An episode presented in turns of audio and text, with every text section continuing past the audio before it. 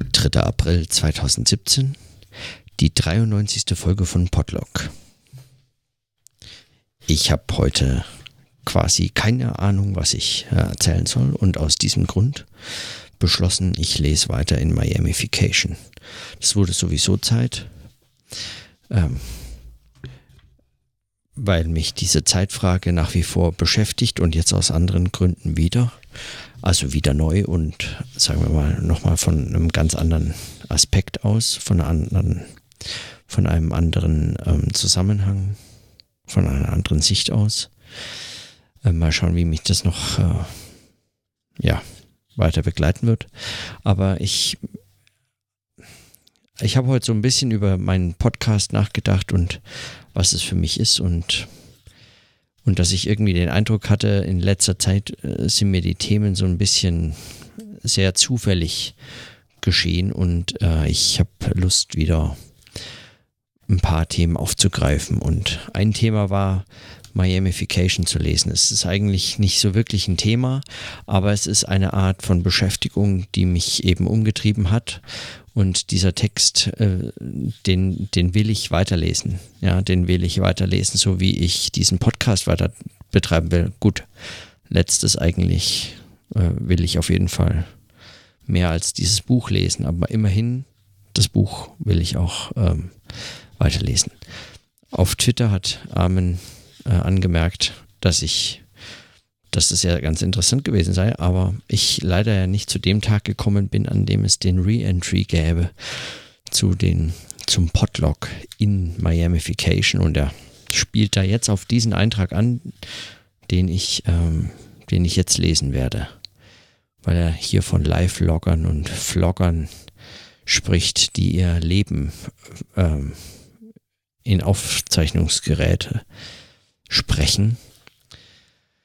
So, ich habe zwar den Eindruck, dass diese Stelle überhaupt kein Reentry ist, also nicht, weil schon allein deswegen, weil es eigentlich hier, es geht hier um was anderes eigentlich. Es geht ja nicht ganz sicher, aber es geht scheinbar, also ich, ich vermute, ich glaube, so wie ich das verstehe, geht es hier um eigentlich etwas anderes, als es für mich in diesem Podcast geht. Aber nichtsdestotrotz, ich lese jetzt mal aus Miamification den nächsten Eintrag vor.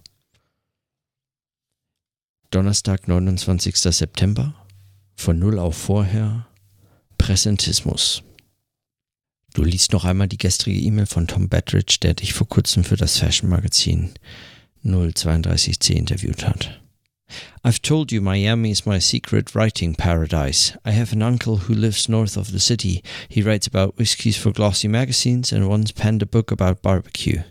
I'm pretty unfamiliar with the city itself, but one thing I always like to do is walk through the lobby and sneak into the pool at the Delano Hotel in South Beach. In my experience, if you order one drink, they will let you sit there for hours. All the best, Tom. Heute Nachmittag also Expedition Swimmingpool in Richtung 17th Street in Collins Avenue. Zur Unterstützung hast du das Badezeug aus dem Rucksack in deinen vor ein paar Jahren in New York gekauften Dries van Noten Weekender gepackt. Sieht edel aus. Und sollte die Chancen bis zum Pool vorzudringen immens erhöhen. Von der 6th Street geht ihr den Strand entlang. Die Badegäste sehen, je länger ihr geht, definitiv immer fitter aus.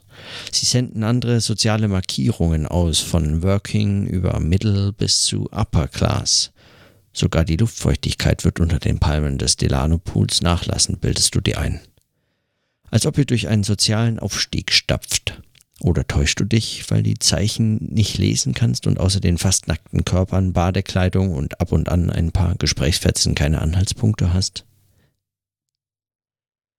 Zwischen dem 100 Meter breiten Strand und dem Ocean Drive liegt der Lummus Park mit den üblichen Demonstrationen des dauersommerlichen Körperkults. Skater, Beachvolleyballer, Bodybuilder und total overdresste Radfahrer. Miami Mammals, Middle-aged Men in Lycra, auf mehreren kleinen Plätzen stehen Trainingsgeräte, sogar Hanteln. Miami Beach, forever young and healthy.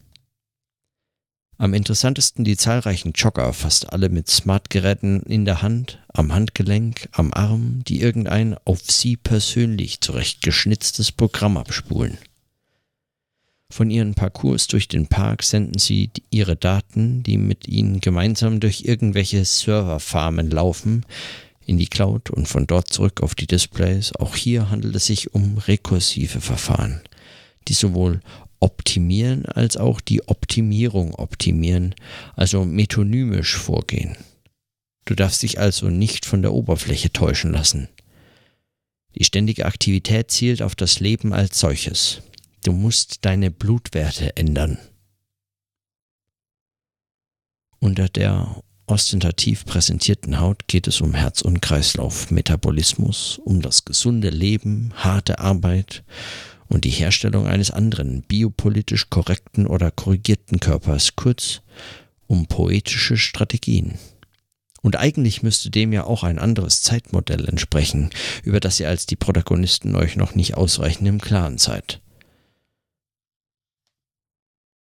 Von der Alltagskultur bis in euer aktuelles Finanzsystem reicht eine ideologische Matrix, die ohne Probleme miteinander und in sich selbst widersprüchliche Phänomene, Jetztkult, Geschwindigkeitsemphase, Gegenwartsbeschwörung kombiniert. Dieses letztlich ästhetische Zeitverständnis mit seiner Emphase auf Gegenwart, das heißt auf sinnlich Wahrnehmbares, auf alles der Wahrnehmung hier und jetzt zugängliche, diese Ideologie ist so dominant, dass es schwerfällt, ihr poetische Strategien entgegenzusetzen, die nicht sofort wieder als Aufhübschung missverstanden werden. Nichts gegen Schönheit und auch gegen Luxus werden dir unter den Palmen des Delano Pools keine glaubwürdigen Argumente eingefallen sein. Du erinnerst dich an Adornos fragwürdige Verteidigung seines Fables für die Aristokratie und an Highlights aus Private Clubs in deiner Londoner Jahren. Dass es hinter diversen Türen, Filtern und Aussortierungen manchmal Nächte gibt, an denen eine Ahnung davon aufkommt, wie sich ein Leben außerhalb von Besitz und Angst, Eigentum und Geld anfühlen konnte. Wenn sein Champagner auch deiner ist, deine Drogen auch ihre und irgendein reicher Sammler die Rechnung schon bezahlen wird. Dann ist alles andere draußen fast vergessen. So deine Erinnerung, deren Rechtfertigung du jetzt mal lieber gleich Teddys Spleen für Aristokratinnen in die Schuhe schiebst. Hier in South Beach bezahlt ihr für eure überaus angenehm zwischenzeitliche Nobelexistenz in Dollars, Ihr werdet am Ende des langen Nachmittags im Delano Beach Club ziemlich genau einen eurer noch extrem günstigen Berliner Monatsmieten für Spa-Massagen, deine allererste, Cocktails, Detox-Smoothies sowie ein allerdings vortreffliches Omelette ausgegeben haben. Und irgendwann wird dir am Pool dämmern, dass du keine Argumente gegen Schönheit und Luxus, den Luxus der Schönheit, die Schönheit des Luxus, wirst entwickeln können, sondern nur gegen die von den ausgepowerten und unsexy Nachfolgern des einstigen Grand Hotel Abgrund zu Lukács über die Frankfurter Schule von Adorno und Co. akademisch auch noch nobilitierte Ästhetisierung. Ästhetisierung. Am besten du beginnst mit ein paar bekannten Kritiken an der allgemeingesellschaftlichen Ästhetisierung. Gegen die damit einhergehenden politischen Komplizenschaft hat zum Beispiel Alain Badiou die, das Konzept einer Inästhetik stark gemacht und, in guter platonischer Tradition, von der Pflicht gesprochen, eure voyeuristische Gegenwart zu entbildern.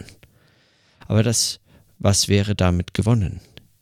Ist wirklich die Fülle an Bildern das Problem? Sicher ist das der auffälligste Aspekt einer umfassenden Ästhetisierung. Diese macht allerdings nicht an der Oberfläche Halt, sondern durchdringt euer Lebenswelt, euer Denken und politisches Handeln.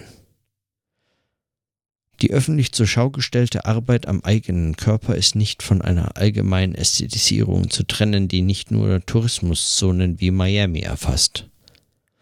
Alle Städte stehen diesbezüglich inzwischen in Konkurrenz miteinander. Wo gibt es mehr Sehenswürdigkeiten? Welche Stadt hat den höheren Erlebnisfaktor? Über die spezifische Temporalität dieser Öko Erlebnisökonomie musst du noch nachdenken. Es handelt sich jedenfalls um eine Ökonomie nicht nur in einem metaphorischen Sinn. Ja, ihr erlebt sogar eine Ästhetisierung und Verkunstung der Wirtschaft selbst. Mit gutem Grund ist von einer Artification der Ökonomie gesprochen worden. Das betrifft die Produktion nicht anders als den Konsum von Produkten. Selbstverständlich entspricht der Verkrustung von Produktion und Konsumption auch ein neuartiges Arbeitssubjekt. Nicht mehr der austauschbare Fabrikarbeiter oder das Klischee des charakterlosen Bürokraten, sondern der Creative Producer of New Values. Anpassungsfähig, innovationsfreudig, agil und immer offen für neue Eindrücke und Ideen was praktisch alle Ästhetisierungstheorien, so unterschiedlich sie historisch und politisch argumentieren mögen, teilen, ist die Beobachtung einer neuen Entwicklungsstufe, deren Beginn wiederum nicht zufällig in den 1970er Jahren angesetzt wird.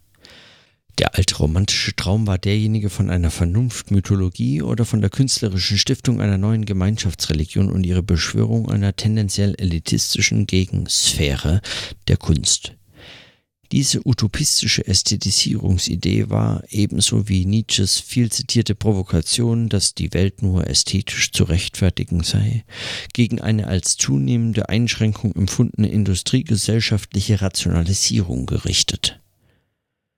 Die nach der kulturellen Revolution der späten 1960er und frühen 1970er Jahre erfolgende Ästhetisierung dagegen ist keine Reaktion gegen, sondern Ausdruck und Triumph eines selbst zunehmend ästhetischen Kapitalismus bzw. Postkapitalismus.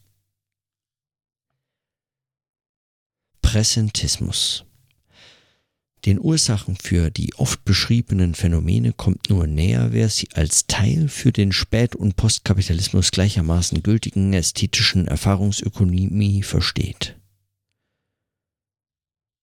Aber solange du dir ihre Temporalität nicht klar machst, werden sich deine Beobachtungen von der üblichen einfältigen Nostalgie, dem Lamentieren über die ständige Hyperpräsenz und Erreichbarkeit, oder einer kulturkritischen Seichtigkeit, dem Wettern gegen Körperkult und Narzissmus generell nicht unterscheiden. Welche Zeitlichkeit steht also hinter den jeden Tag am Weg zum Strand um euch kreisenden Skatern und Joggern? Wie erlebt ihr die neue komplexe Zeit, eine Zeit, die nicht mehr einfach chronologisch von der Vergangenheit in die Zukunft fließt? Oder vielmehr, was bedeutet es, dass ihr gar nicht erleben könnt, wie dieser neue Zeitkomplex in euren ge komplexen Gesellschaften im großen Maßstab technologisch implementiert wird? Der jüngste Entwicklungsschritt der Gegenwartsobsession ist das Phänomen des Lifelogs. Live-Vlogger oder Live-Bloggerinnen tragen Aufzeichnungsgeräte mit sich, um so viel wie möglich von ihrem Leben, am besten jeden einzelnen Moment zu speichern. Die Intention mag sein, sich besser für die Zukunft zu wappnen, etwa genaueste Kontrolle über die eigene Gesundheit zu haben. Andererseits wird das Gewicht der Vergangenheit immer stärker, je mehr Gegenwart aufgezeichnet wird. Live-Vlogger oder Vlogger bilden technologische bzw. hauptsächlich für technische Filter oder Lektüren konzipierte Archive von bislang unbekanntem Ausmaß. Jeder Ort, an dem sie sich zu einer bestimmten Zeit aufhalten, ist darin verzeichnet und zwar ohne jedweden poetischen Filter, wie er in Autobiografien oder Tagebüchern greift. Wie kommt es, dass trotz dieser Zunahme an Vergangenheit den individuellen Bioarchiven jede geschichtliche Dimension fehlt? Denn in ihnen spielt Zeit nur am Rande als individuelle Zeit der Selbstoptimierung eine Rolle. Ist es gegen die Privatisierung der Zukunft und nach dem Verlust der zeitlichen Gerichtetheit der Moderne, die ihr Erklärungsmonopol lange verloren hat, überhaupt noch möglich, wieder ein emphatisches Verständnis von Zukunft zu entwickeln? Grund zur Beunruhigung gibt es allemal. Es sind ja nur einige wenige Firmen, die die Daten fast aller großer Datenkraken verwalten. Ihr Anspruch muss konsequenterweise lauten, die zeitlichen Dauerbegleitung mit einer ebenso umfassenden räumlichen Einordnung zu begleiten, also über ein 360-Degree-View auf immer größere Bevölkerungsgruppen zu verfügen. Aus den vergangenen Orten lassen sich Vorhersagen treffen darüber, wo ihr euch als nächstes hinbewegt und das umso präziser, je mehr über euer Sozialverhalten, etwa wo sich eure bekannten Personen vornehmlich aufhalten, bekannt ist. Unterschiedliche Zeitlogiken spielen hier zusammen. Eine Bewegung aus der Zukunft, blinde Geschwindigkeit, manischer Präsentismus und die Logik des Präemptiven. Der dabei entstehende Zusammenhang zeigt sich paradigmatisch an Googles einschlägigen Unternehmungen, insbesondere Google Now, das den irreführenden Gegenwartsfanatismus schon im Namen trägt und genau mit der besprochenen algorithmischen Vorhersagekraft beworben wird, die aus der vergangenen Handlung der Nutzer auf deren Zukunft schließt. Als ob gegenwärtige Zukunft und zukünftige Gegenwart restlos miteinander zu verrechnen wären. Wenn die entsprechenden Komplikationen übersehen werden, wie es in den Analysen der auf Gegenwärtigkeit fixierten kritischen Ästhetiker meist der Fall ist, dann ist das nicht nur ein erkenntnistheoretisches, sondern ein eminent politisches Problem. Die scheinbare Fixierung auf die Gegenwart bedeutet eben jenen neuen politisch-ökonomischen Kräften auf den Leim zu gehen, die diese Gegenwart produzieren und gestalten. Leider huldigt ein Großteil der Linken weiterhin jenem überkommenen präsentistischen Erfahrungskult, den sie der von uns allen viel besungenen neoliberalen Ökonomie vorwerfen, obwohl sie ihn selbst mit hervorgebracht haben. Die intellektuelle Debatte folgt dabei auf Guy Debord's Klassiker über die Gesellschaft des Spektakels und beklagt eine durch Warenkonsum und Massenmedien verunmöglichte authentische Erfahrung, darin kaum unterschieden von Konservativen, die nicht zufällig meist derselben sozialen Schicht entstammen. Bevorzugte Parteipräferenz Grün. Der kritische Fokus auf Präsenz und ästhetische Erfahrung zeigen sich exemplarisch in der sogenannten zeitgenössischen oder Gegenwartskunst, die vor lauter kritischer Reflexion mit zeittheoretischer Notwendigkeit keine Traktion mehr in einer zunehmenden aus der Zukunft gesteuerten Gegenwart bekommt.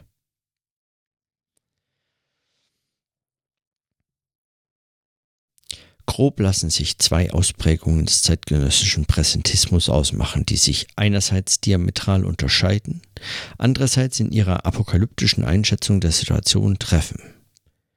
Die eine starrt gebannt auf das bevorstehende Ereignis der Singularität, die Machtübernahme der Maschinen und künstlicher Intelligenz, das Ende aller menschlichen Gestaltungsmöglichkeiten in einer unsteuerbaren Gegenwart.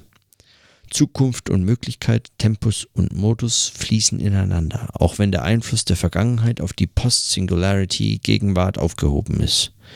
Bleibt Zukunft hier völlig opak und die zukünftigen Gegenwarten hängen von Ereignissen ab, die erst stattfinden müssen. Die andere Position betrauert die mit dem Aufstieg des Neoliberalismus einhergehende technologische Synchronisierung des Bewusstseins und setzt einen naiven Humanismus dagegen.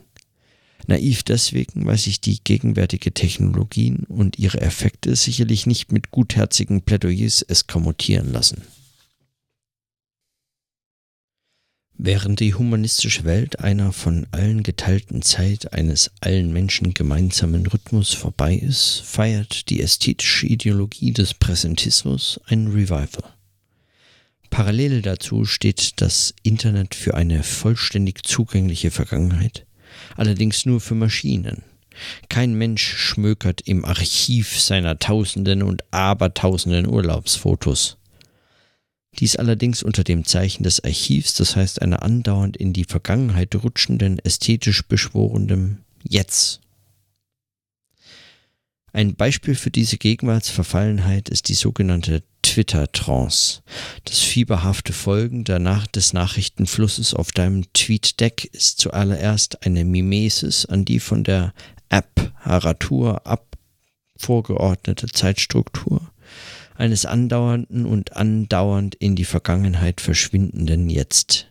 Die Speicherung von Daten im Netz funktioniert archivisch, ihre Nutzung aber unterliegt invers eingeschränkten Zugriffmöglichkeiten und ist, so oder so ähnlich, hat es dir Tom Lamberti einmal erläutert, ein Reich der Maschinen.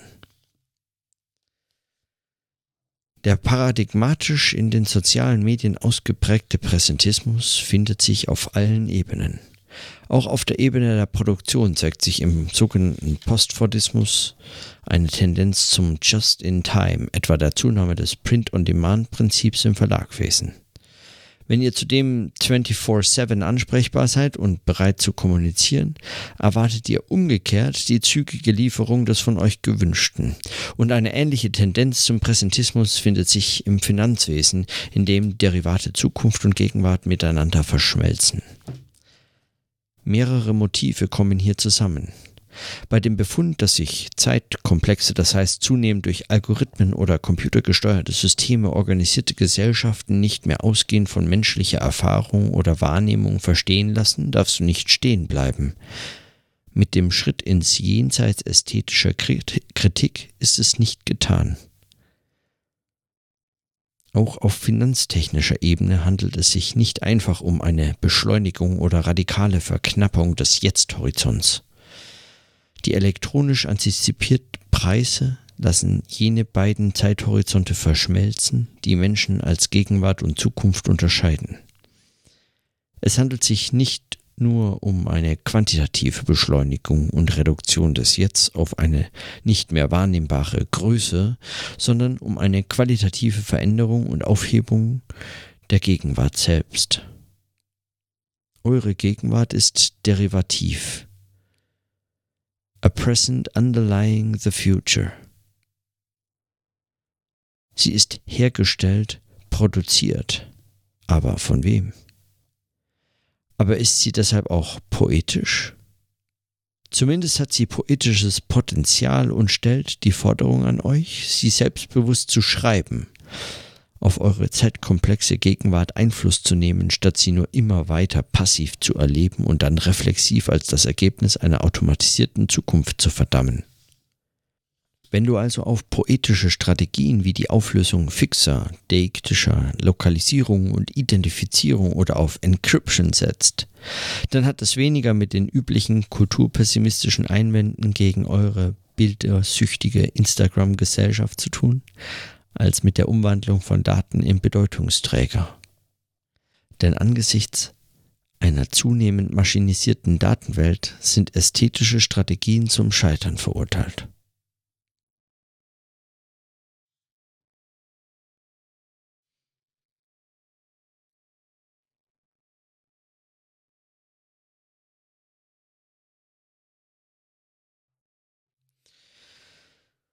Soweit der Eintrag vom Donnerstag, den 29. September aus Miamification von Armin Avanesian.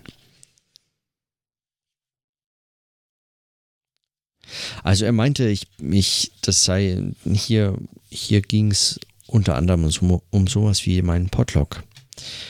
Aber, ähm, aber ich bin mir nicht ganz sicher. Er spricht hier ja von Live-Loggern zum Beispiel, die also technologisch hauptsächlich für technische Filter ähm, Archive anlegen und das ohne poetischen Filter, nämlich wie er in Autobiografien oder in Tagebüchern Verwendung findet. Und da sehe ich hier ja zum Beispiel genau das Gegenteil. Also ich würde sagen, es geht hier sehr wohl, also ja, was man dann in dem Fall poetischen Filter nennen muss.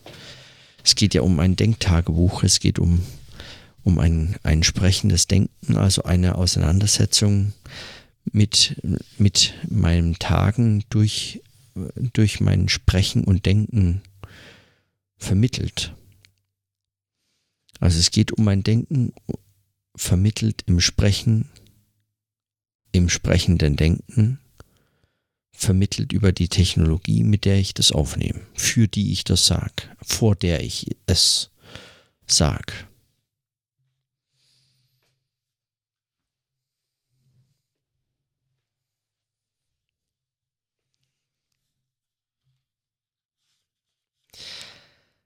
Also an dem, an dem Eintrag interessiert mich einiges. Es geht hier um so verschiedene Zeitlogiken, die mich interessieren würden.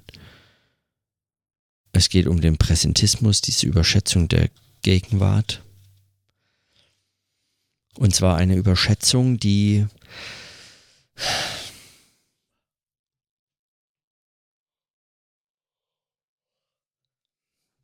die gar nicht mal auf so eine Art ähm, wie würde man sagen, beispielsweise auch in so spirituell-religiösen Kontexten bekannte Konzentration auf die Gegenwart äh, äh, also meint. Sowas wie, wir leben nur immer im Jetzt, nur der Moment zählt oder irgendwelche Sachen, solche Ideen, die man ja auch, an die man ja auch denken könnte, wenn man das Wort Präsentismus hört, sondern es geht um eine, eigentlich eine um Überschätzung des, der Gegenwärtig, des, des, der Jetztzeit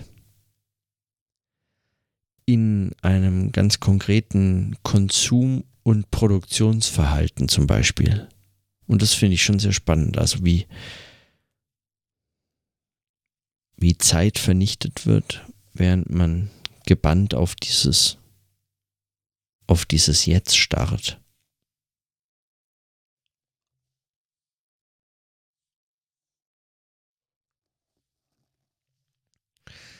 Damit habe ich das eigentlich sogar ziemlich falsch verstanden, vermutlich, und sehr kurz gefasst.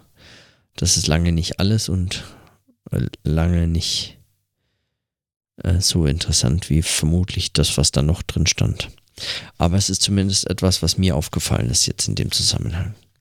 Ein anderer Gedanke, den ich, äh, den ich wichtig finde, nochmal zu betonen, ist der am Schluss. Und zwar würde ich den gerne als Frage mir notieren.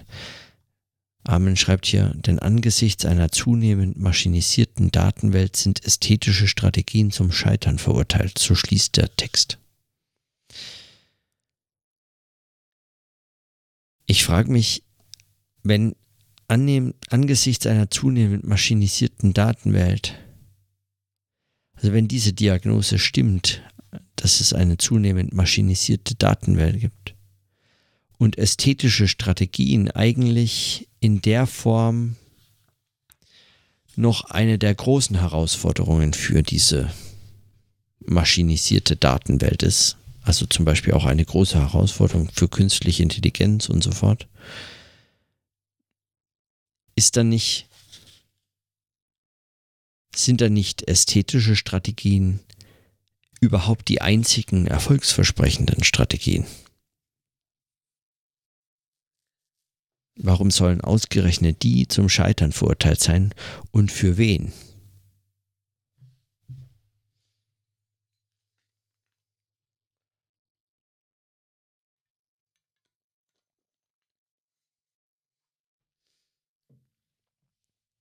Oder nochmal ganz anders gesagt, welche Art von Erfolg erwartet und erhofft man eigentlich, wenn man in ästhetischen Strategien ein Scheitern angelegt sieht.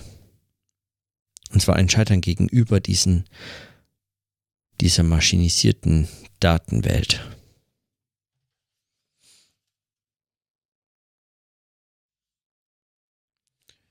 Welche Art von Erfolg? Was wäre ein, woran würde ich einen Erfolg einer Strategie erkennen, wenn angesichts der maschinisierten Datenwelt ästhetische Strategien ein Scheitern bedeuten müssen? Mein Eindruck ist so ein bisschen, dass ich von so einem Erfolg eigentlich überhaupt nichts hätte. Also kann unmöglich eigentlich etwas meinen, was ich auch als Erfolg bezeichnen würde. Ich weiß nicht, was genau gemeint ist. Ich weiß, ich weiß nicht mehr, wozu diese Strategien führen sollen. Mein Eindruck ist eben, es stärkt hier dieses poetische Argument, etwas Schaffendes, etwas sich selbst mit diesen zunehmenden, dieser Sammelwut, den Datenmengen, die anfallen, die man auch bereitwillig absondert und so fort, etwas damit anzufangen. Und zwar, also etwas zu tun, etwas damit einfach zu tun.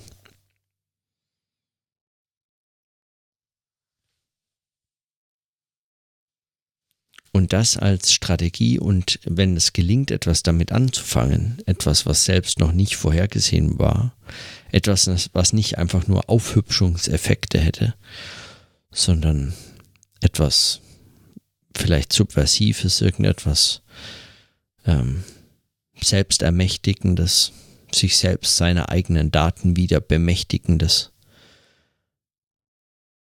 sein könnte, dann wäre es eine erfolgreiche Strategie. So zumindest vermute ich das hier. Aber sind es dann nicht gerade ästhetische Strategien?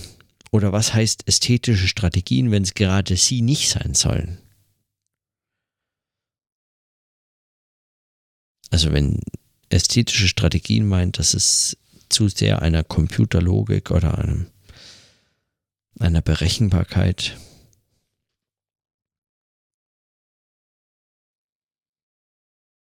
entspricht, dann würde ich ja zustimmen. Aber kann man das unter Ästhetisierung verstehen? Frage ich mich schon.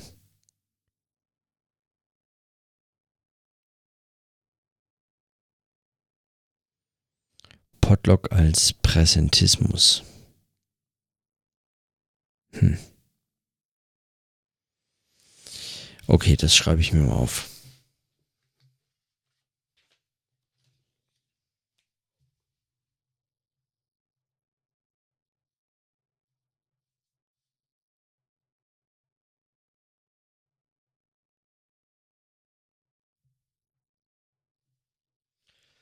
Potluck als Präsentismus ist mal als Frage notiert.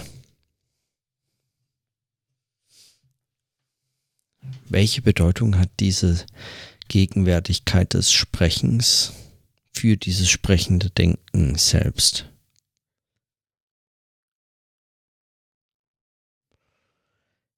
Und immer wieder frage ich mich wirklich, was man denn genau sieht, wenn man nur auf Zeitlichkeiten achtet, nur auf Zeitlogiken. Sieht man dann überhaupt noch Phänomene? Was, was erkennt man? Was erkennt man dann eigentlich? Ist man dann nicht letztlich mehr eigentlich nur eine Uhr? Was für eine Art von Beobachter ist man denn dann? Vermutlich eine Uhr.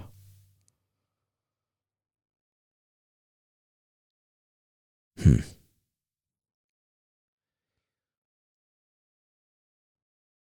Hm.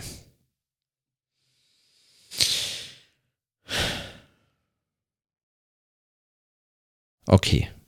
Nee, ich komme da jetzt zu nicht mehr. Außerdem ist es sehr spät. Und ich bin extrem müde.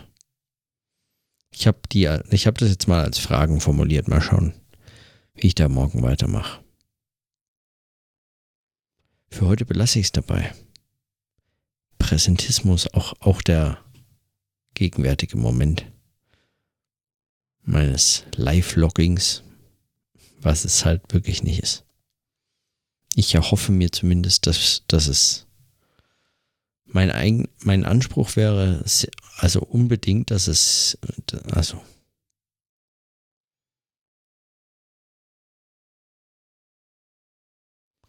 wenn sprechendes Denken kein poetischer Filter ist, was dann?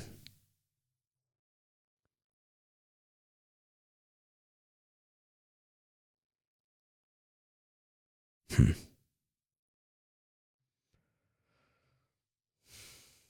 Also ich glaube auf jeden Fall, dass es einer ist. Ich glaube es nicht, sondern ich bin überzeugt und ich würde dafür auch Argumente finden wollen. Also auch können, würde ich meinen, aber das lasse ich mal für morgen oder für die Tage. Dann in diesem Sinne, bis morgen.